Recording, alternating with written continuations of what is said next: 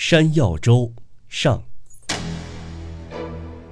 八成是元庆末年、仁和初年的事儿吧。不管是哪朝哪代，好歹跟这个故事无甚关系。看官只当是很久以前平安朝的事儿就成。话说当时藤原基经摄政。手下侍卫中有某位五品，在下本不愿写成某位，满想弄清是何方人士，姓甚名谁。偏巧那名儿竟没能流传下来，想必是个凡夫俗子，没资格留名青史吧。看来终究是史书作者对凡人凡事没甚兴趣使然。这一点倒同日本的自然派作家大相径庭。须知王朝时代的小说家并非有闲之人。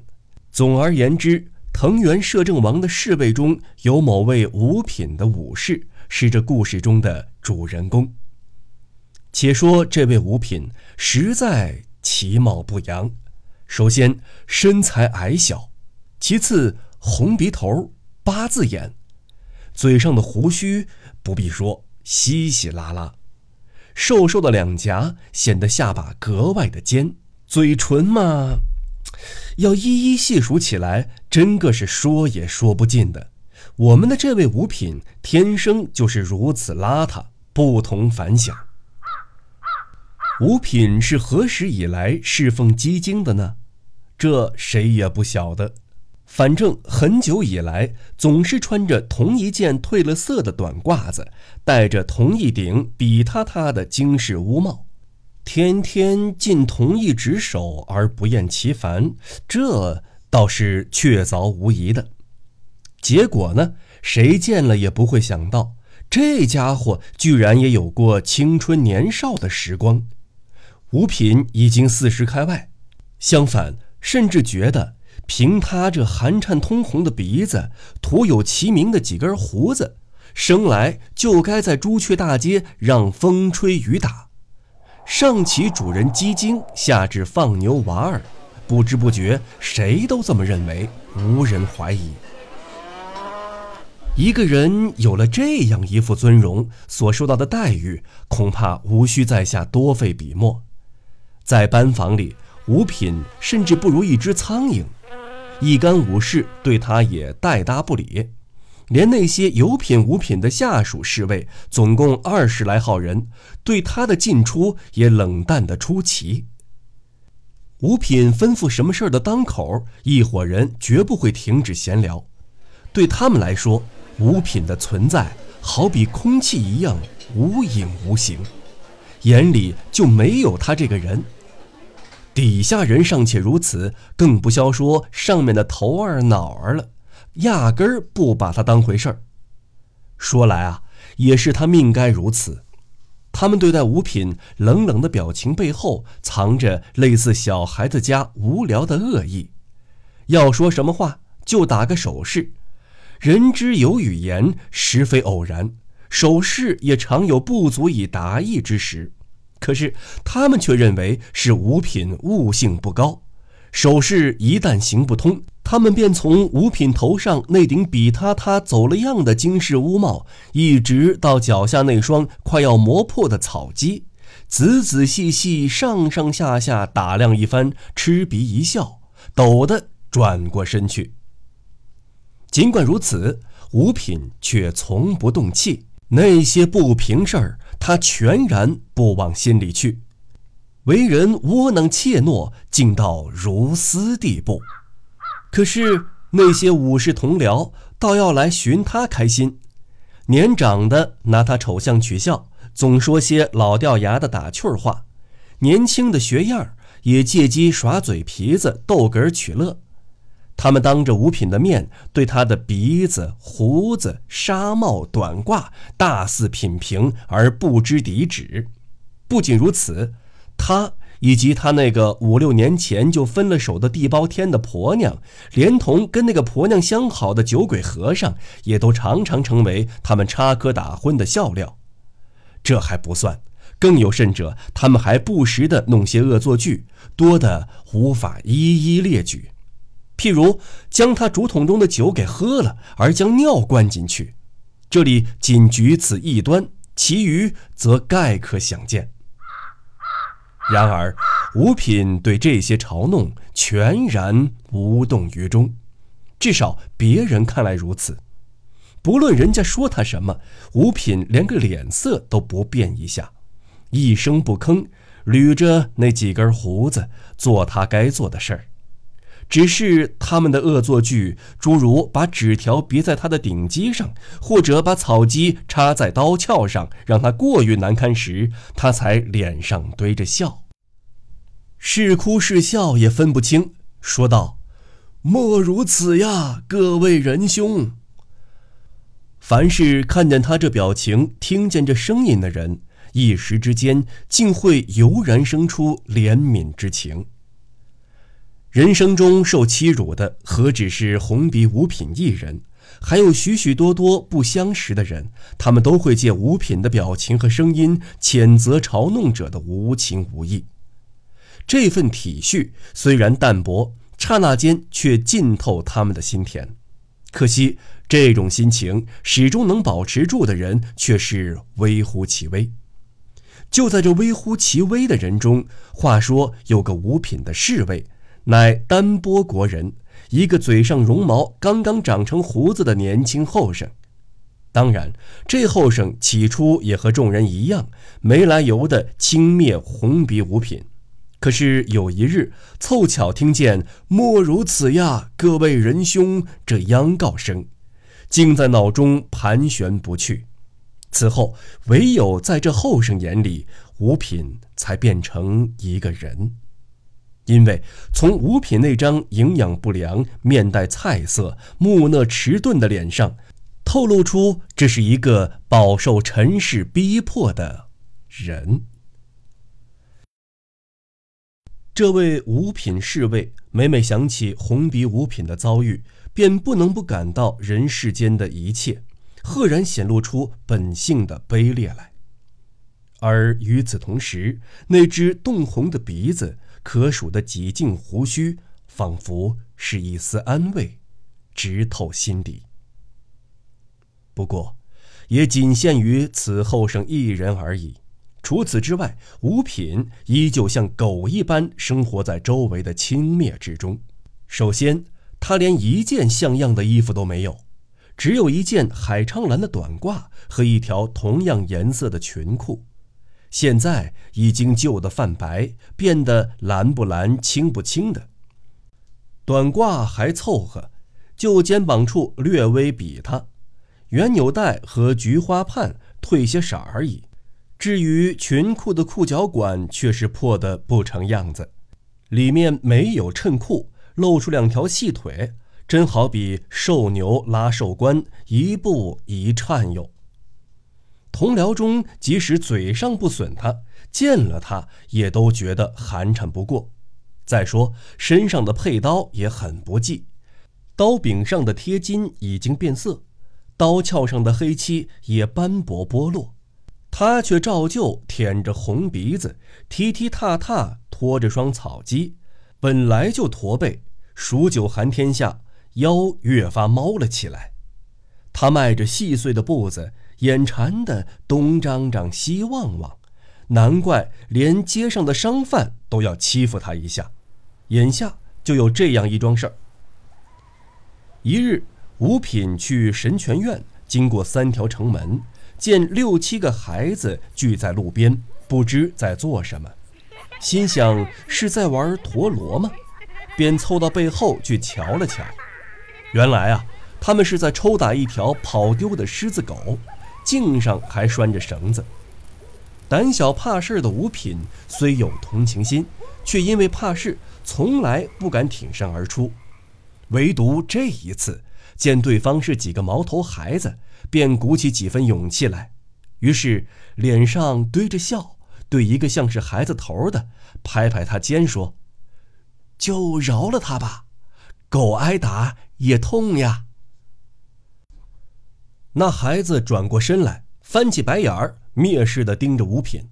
那神情就跟班房里侍卫长见他没领会自己的意思，瞧他时的那副表情一模一样。你甭多管闲事儿。那孩子退后一步，撇着嘴说：“你个酒糟鼻子，算个什么东西？”吴品听了这话，万斯脸上抽了一记耳光，倒不是因为遭人辱骂才生起光火，而是自家多嘴，自讨没趣，觉得实在窝囊。只好用苦笑遮掩难堪，继续朝神泉院默默走去。身后那六七个孩子挤作一堆，有的做鬼脸儿，有的伸舌头。五品当然不知道，即使知道，对这不争气的五品来说，又能如何？且说这故事中的主人公。倘若生来就专给人作践，活着没一点盼头，那倒也不尽然。自打五六年前，吴品就对山药粥特试起来。说起这粥啊，乃是将山药切碎，用甜葛汁煮熬而成。当时作为无上珍馐美味，其身价之高，甚至摆到万城之君的御膳里。因此，像五品这种人，只有一年一度贵客临门时才能沾光尝尝。即使那时能喝到嘴的，也少的仅够润喉而已。于是，很久以来，将山药粥饱餐一顿，变成了他唯一的愿望。当然，此事他从没告诉过人。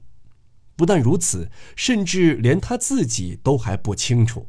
此乃他平生之宏愿。也不妨说，他事实上就是为着这个盼头而活着。为一个不知能否实现的愿望，人有时会活出一辈子的。笑气愚蠢的人，毕竟只是人生中的过客而已。不料。五品将山药粥饱餐一顿的梦想，居然轻而易举地变成了现实。道出各种始末，正是在下写本篇的旨归。话说有一年正月初二，正是基京府贵客临门之日，与皇后和太子的两宫之宴乃在同日。而摄政官白府宴请王公大臣，比起两宫之宴，并无逊色。五品也挤在侍卫之间，面对满桌的残羹剩肴。那时尚无弃剩肴与饥民的做法，而是聚家臣于一堂，共而食之。虽说可同两宫之宴媲美，究竟是在古时。品类众多，美味鲜有，无非是煮年糕、炸年糕、炸大虾、蒸鲍鱼、烤章鱼、鲷鱼干、风干鸡、晋江鲫鱼、宇治小香鱼、鲑鱼、香鱼子、大酸橙、小酸橙、柑橘柿饼之类。其中呢，便有话说的山药粥。